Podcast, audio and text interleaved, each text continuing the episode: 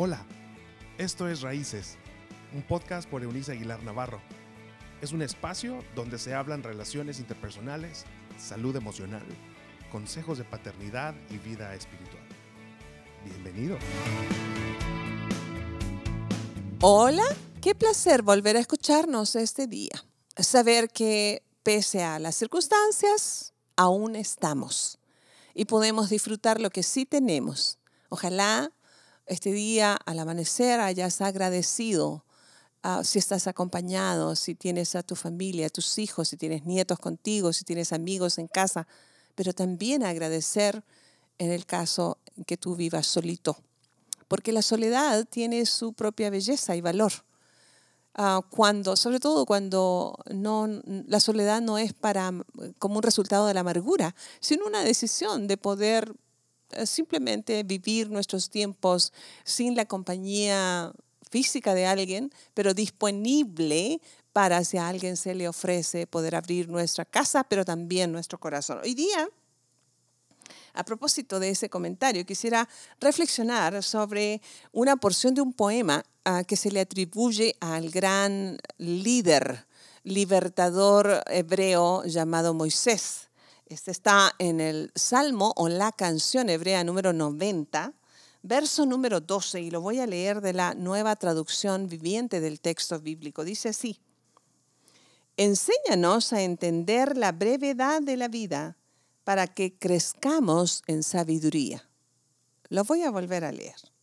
Enséñanos a entender la brevedad de la vida para que crezcamos en sabiduría. Una de las cuestiones que nos es más común a la raza humana es tener la sensación de que nosotros vamos a vivir en este planeta para siempre. Em, lo hablaba yo creo en, eh, en, algunos espacios con ustedes anteriores a este, eh, de que le tenemos miedo a morir físicamente. Em, le tenemos, por eso estamos tan, tan ah, asustados con lo que está pasando en nuestro entorno a nivel mundial. Y no es que, no es que sea incierto eso, eh, tenemos razón. Pero si lo vemos desde el punto de vista de Dios, descubriremos como hoy algunas cosas interesantes.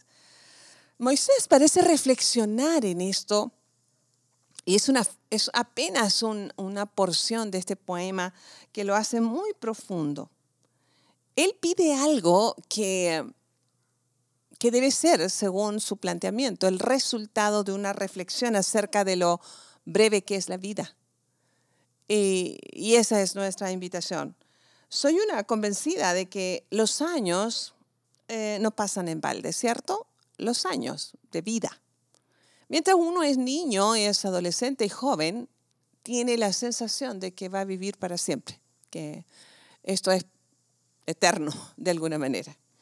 Este, pero los años no pasan en balde y se espera que así sea. Yo ah, no creo que uno se deba lamentar por los años. Probablemente por algunas experiencias que no quisiéramos, por las cuales no quisiéramos pasar. Eh, y es normal, es natural. Eh, por ejemplo, yo no tengo problemas personalmente a envejecer, excepto por algunos de sus efectos que no tienen que ver con la apariencia. sino con, e, perdón, sino con a lo mejor una pérdida de memoria, con alguna enfermedad a mi intelecto, a mi mente, que sería a lo mejor no triste para mí, porque las personas que tienen pérdida de memoria o tienen problemas mentales propios de la edad, este, en realidad no sufren, pero sufren mucho las personas que viven con ellos. Tal vez es la parte que a mí personalmente me inquieta eventualmente, hasta que la confieso delante de Dios. Pero no me parece que mis casi 60 años eh, sean como malos, al contrario. No quisiera vivir otra época. Las he vivido cada una de ellas a plenitud. Eh, y creo que a estas alturas de mi existencia eh, he cumplido a cabalidad mi propósito de vida. Eh, soy una persona plena en ese sentido. Pero es el resultado de haber aprendido justamente lo que Moisés estaba pidiéndole a Dios. Ayúdanos a entender que la vida es breve y que ese, esa comprensión me dé sabiduría, es decir, me dé la óptica de ver y hacer la vida con tus ojos, Dios. Así que en esa sabiduría se debe evidenciar, por ejemplo, mayor prudencia a la hora de omitir nuestras opiniones. Quienes somos muy vehementes a la hora de opinar, la sabiduría nos debe llevar a ser mesurados.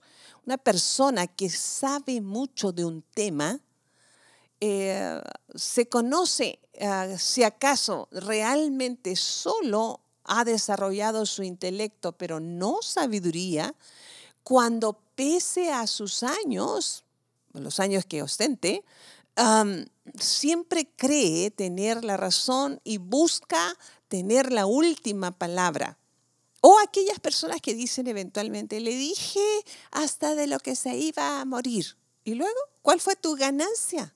O yo soy muy sincero y por eso siempre le digo todo lo que pienso. No, no, usted no es sincero, usted es imprudente, usted no, aún no ha desarrollado sabiduría.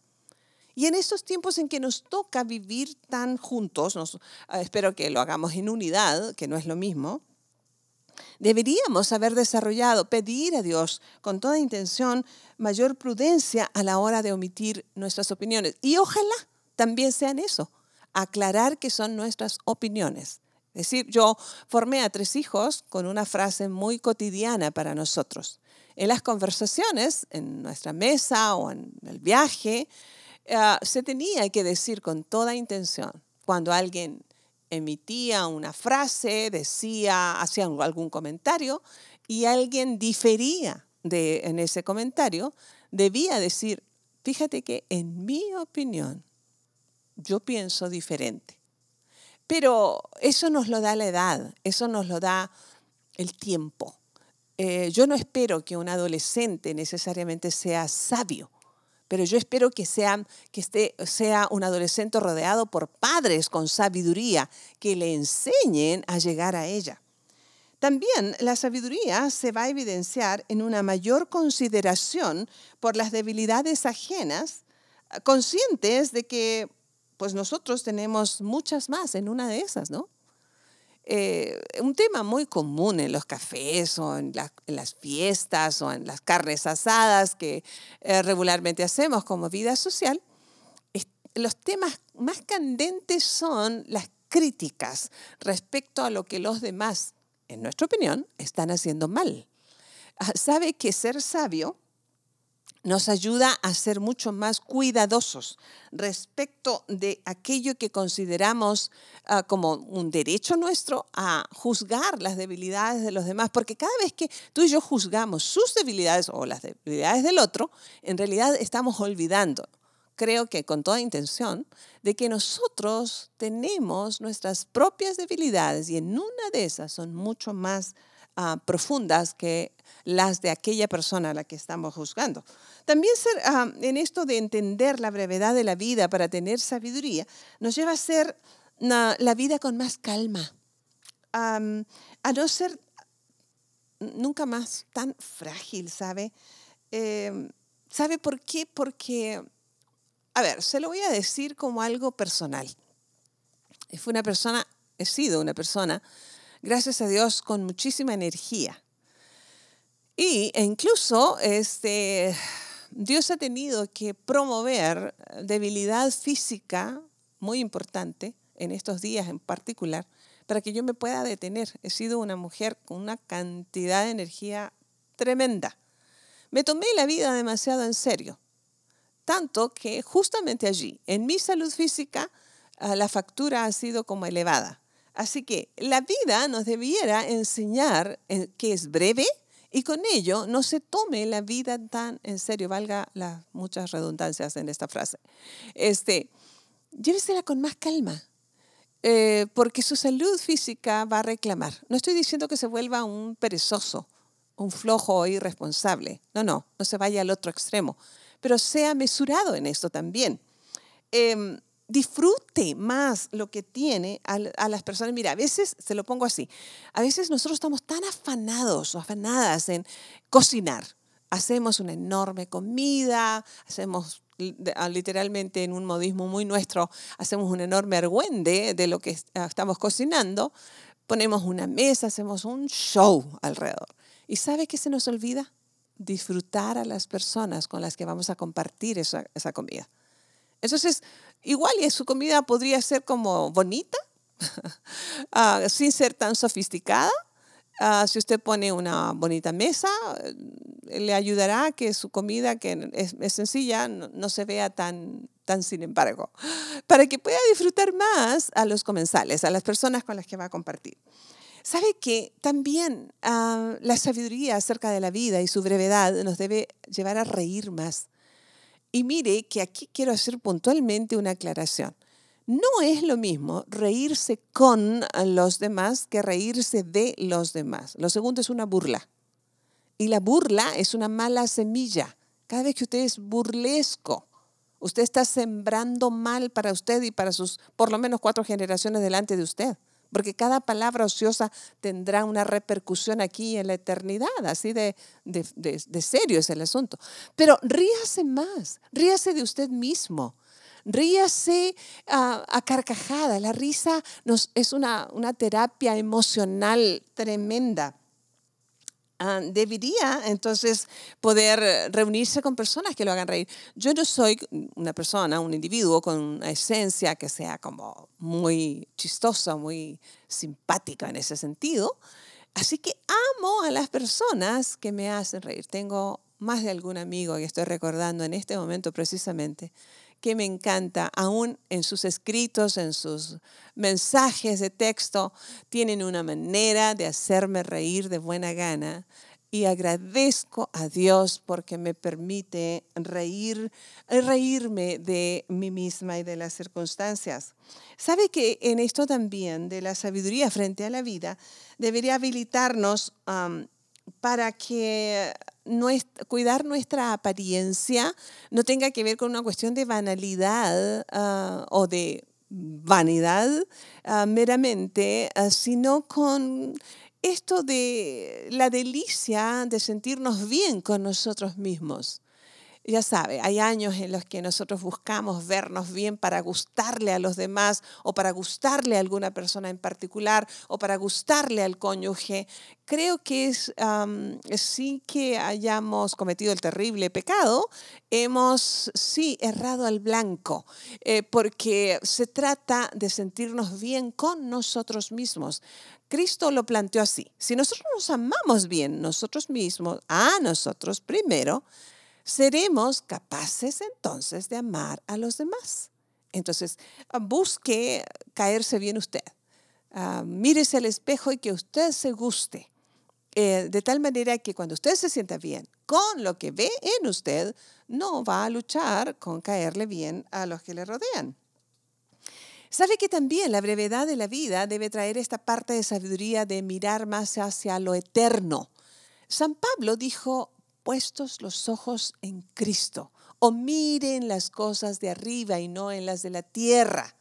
¿Por qué? Porque esta vida está pues demasiado contaminada. Díganmelo que no tengo razón a la hora de darnos cuenta justo en esta pandemia que habíamos estado mirando demasiado primero a nuestro ombligo, es decir, únicamente a nosotros mismos todo se trataba de nosotros y nosotros en, egoísmo, no para disfrutarnos, sino para ser egoístas.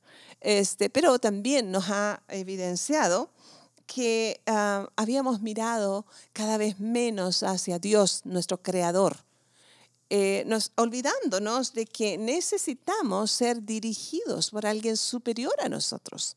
No, no en el mayor conocimiento intelectual. Yo conozco, y usted también seguramente, hombres y mujeres que ostentan un intelecto mega desarrollado, pero que carecen de absoluta sabiduría, porque son personas egoístas básicamente, orgullosas, prepotentes, vanidosas, y eso hace que se revelen como personas que han estado mirando demasiado a la, tierra y han dejado de mirar lo eterno.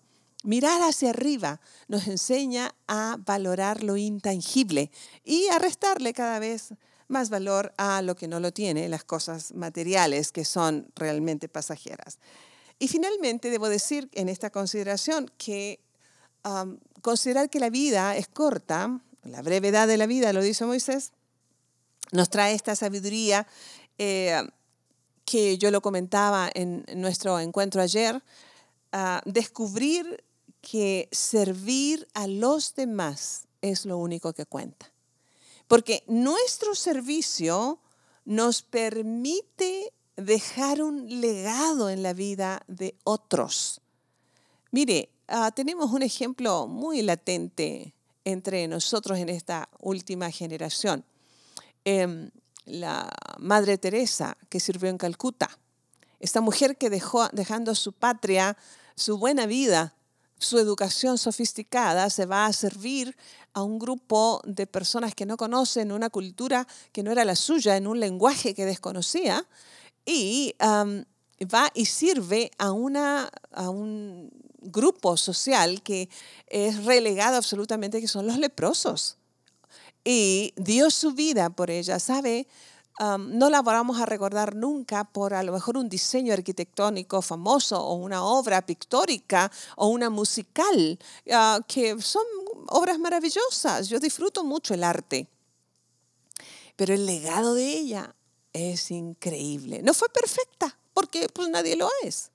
Pero qué maravilla poder solamente nombrarla y relacionarla inmediatamente con servicio. Qué, qué legado, ¿eh?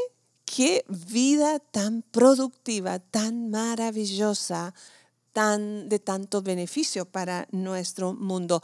A causa de esa mujer y de personas como ella, es que el servicio se corrobora como el acto de amor más grande y de sabiduría mayor que una persona puede ostentar, porque es la manera en que nos parecemos más a Dios en, cuando damos generosamente lo que servimos en lo que tenemos, ¿sabe? En lo que podemos. A lo mejor usted no puede ir eh, y salir, a lo mejor porque eh, tiene niños pequeños, pero ¿qué le parece rezar eh, por otras personas que están sufriendo en estos momentos mientras arrulla a su niño a las 3 de la mañana? Usted puede servir de mil y una manera. En fin, que el autor de esta, de esta porción del poema, Moisés, ya lo había declarado cuando lo dijo, ¿cierto? Enséñanos a entender que la vida es breve, se puede acabar en cualquier momento, para que eso nos traiga sabiduría, nos haga prudentes, nos haga serviciales, nos haga amables, nos haga personas que se quejen menos y agradezcan más. En estos días difíciles necesitamos crecer en sabiduría, así que se la vamos a pedir a quien es la fuente. Padre, en esta hora oramos así cuánto, cuánto te necesitamos. Reconocemos que en medio de estos días difíciles de pandemia a nivel mundial, nos has estado hablando ya no con un susurro, sino vociferando que hemos dejado de mirar al cielo. Y por eso tuviste que ponernos un freno de mano. Ayúdanos a crecer que, eh, en, el, en el conocimiento de que es tu manera de ver la vida, es decir, la sabiduría tuya, la que nos da la capacidad de reír más, de juzgar menos, de, de, que ayudarnos mutuamente es un privilegio y es un honor. Gracias por enseñarnos en todo tiempo y en toda circunstancia. Tú fuiste, Cristo, el mayor ejemplo de sabiduría. Así que no eres más que suficiente. Es una delicia y un privilegio contar con tu amor, con tu ternura, con tu paciencia y con tu sabiduría. La recibimos junto con tu paz en el nombre del Padre, del Hijo y del Espíritu Santo. Que así sea. Ánimo, que lo estamos haciendo bien, seguramente lo haremos mejor. Dios con nosotros. Nos escuchamos en la próxima. Chao, chao. Gracias por habernos acompañado en este episodio de Raíces. Te invitamos a que te suscribas en la plataforma de tu preferencia y también que puedas compartir con aquellos que están en tu mundo de este contenido. Puedes seguir conectado a través de la página web www.euniceaguilar.com. También en Facebook, búscanos como Raíces Familias Estables y en Instagram como arroba Eunice Aguilar N. Nos escuchamos en la próxima.